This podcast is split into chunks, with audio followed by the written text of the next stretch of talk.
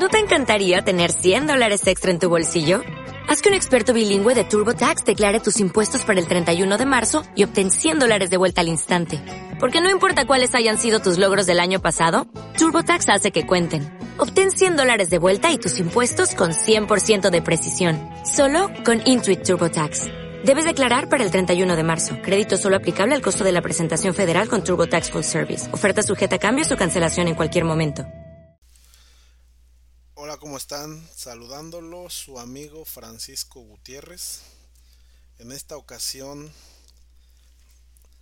dirigiéndome a ustedes para ver cómo se encuentran, cómo están pasando esta cuarentena, cómo están viviendo esta, esta crisis. Eh, iniciamos el año 2020 con la noticia de que en China algo sucedía.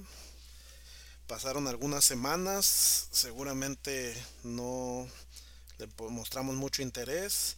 Para los que estamos en la manufactura, pues el tema fue China tiene algo y no está en capacidad de surtir los materiales, se detuvieron. Pasaron los días, las semanas, seguramente nos empezamos a interesar. Eh, nuestra mente, en mi caso por lo menos, fue, bueno, está muy lejos, no va a llegar podemos estar bien, está del otro lado del mundo. Y de repente empezamos a ver ya con más eh, detalle, empiezan las noticias, se empieza a ver el caso de Italia, de España, Estados Unidos ahora, y oh sorpresa, llega México y no sabemos qué esperar. El gobierno, en nuestro caso, en mi caso, el gobierno del estado de Nuevo León decreta que no hay escuelas para cines, teatros y toda actividad social. Empezamos a ver noticias más alarmantes de Italia, de España. Eh, empezamos a seguir eh, cómo se incrementaban los casos y de un par de semanas, mediados de marzo a la fecha, eh, exponencialmente en el mundo se han incrementado. Aquí la pregunta es, ¿cómo estás? ¿Cómo la estás viviendo? Seguramente ya estás, tu familia ya está en cuarentena. Eh, como les comento, en mi caso, mi familia ya tiene prácticamente tres semanas en cuarentena. Adaptándonos a esta realidad, entendiendo que el mundo cambió para bien, todos los cambios siempre son para bien. Hay dolor, hay sufrimiento, así es en el mundo, en muchos países ahorita, al día de hoy, el día que estoy grabando este podcast, eh, se escuchan cosas de Ecuador. Lo positivo que se ve es eh, que como mundo estamos exteriorizando nuestra espiritualidad. Hay muchas muchos ejemplos en la red. Eh, hay muchas, muchos videos que la gente comparte en donde se ven cosas positivas. También si te enfocas y buscas lo negativo, lo triste, el modo negativo, pues también lo encuentras, ¿no? Tu celular te va a poner enfrente de ti todo lo que busques. Si tu búsqueda va enfocada a la tragedia, al modo supervivencia, a todo lo negativo, eso es lo que vas a estar viendo. El aparato no discrimina entre emociones. ¿eh? El algoritmo está diseñado para ponerte de frente lo que tú le, le configuras. Yo te invito a que te enfoques a lo positivo, a lo que sí puedes controlar, que es tu ser. El exterior lo que pasa en tu empresa, lo que pasa en el estado, lo que pasa en todo el país, en el mundo, creo yo que no lo podemos controlar. Lo que sí podemos controlar es lo que pasa dentro de ti y si tú eres padre de familia, dentro de tu familia. Busca mejorar tu humanidad. ¿Cómo, cómo lo podemos hacer? Pues ayudando, compartiendo cosas positivas, orando, dando un consejo de aliento a aquellos que ven la tragedia, ayúdalos a mover su observador. Sé un agente de cambio, de cambio positivo, que haga que las personas se salgan de ese estado de supervivencia. El cerebro cuando detecta que estamos en supervivencia, seguramente activa mecanismos de defensa y, muchas cosas que más que ayudarte, te van a encerrar, te van a deprimir, te van a hacer sentir mal. Pero al contrario, si nos vamos al otro lado en donde positivamente todos los días despertamos y más que quejarte de tu situación, ves la manera de cómo ayudar. Si eres bendecido de poder trabajar desde casa, eso implica un montón de bendiciones. Primero, que tienes un trabajo estable, que tienes un trabajo que te valora, que tienes una casa, que tienes más recursos que muchos de los mexicanos porque tienes internet, tienes una computadora, seguramente tienes un escritorio. Entonces veamos las cosas positivas de, de esta situación. Tampoco te quedes en, en, el tema de ¿y qué pasa con los que no, no pueden hacer home office, los que viven al día? La conmiseración tampoco es buena. Yo te diré, no la busques afuera, seguramente en tu casa hay alguien que necesita ayúdalo. Si depende de una propina, depende de un ingreso extra y tú tienes cómo apoyarlo, compénsale un poco. No vas a arreglar el mundo ni te vas a quedar pobre, pero seguramente a esa persona le harás el día y le, le inyectarás fe. No vamos a poder arreglar esta situación en lo individual. El virus no se va a contener con vacunas, se va a contener con la solidaridad y responsabilidad de todos y con las oraciones y bendiciones de nuestro Señor. Quédate en casa como un acto no de egoísmo. Siempre hay dos puntos de vista. El egoísta y el que quiere ayudar. El lado egoísta siempre es yo me voy a quedar en casa porque no quiero que me contagien. No, dale la vuelta a esos pensamientos. Quédate en casa porque no quieres contagiar a nadie. Nadie sabe quién tiene ese virus, nadie sabe quién lo porta. Puedes traerlo sin tener síntomas. Quédate en casa. Y cuando salgas a lo estrictamente necesario, toma las medidas recomendadas.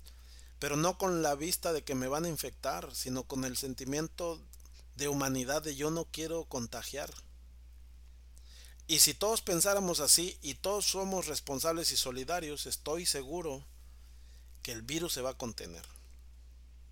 Y como te menciono, en tu entorno, en el ámbito en el que te mueves, tú sabes quién la está pasando peor que tú, tú sabes quién está sufriendo, tú sabes quién necesita ayuda.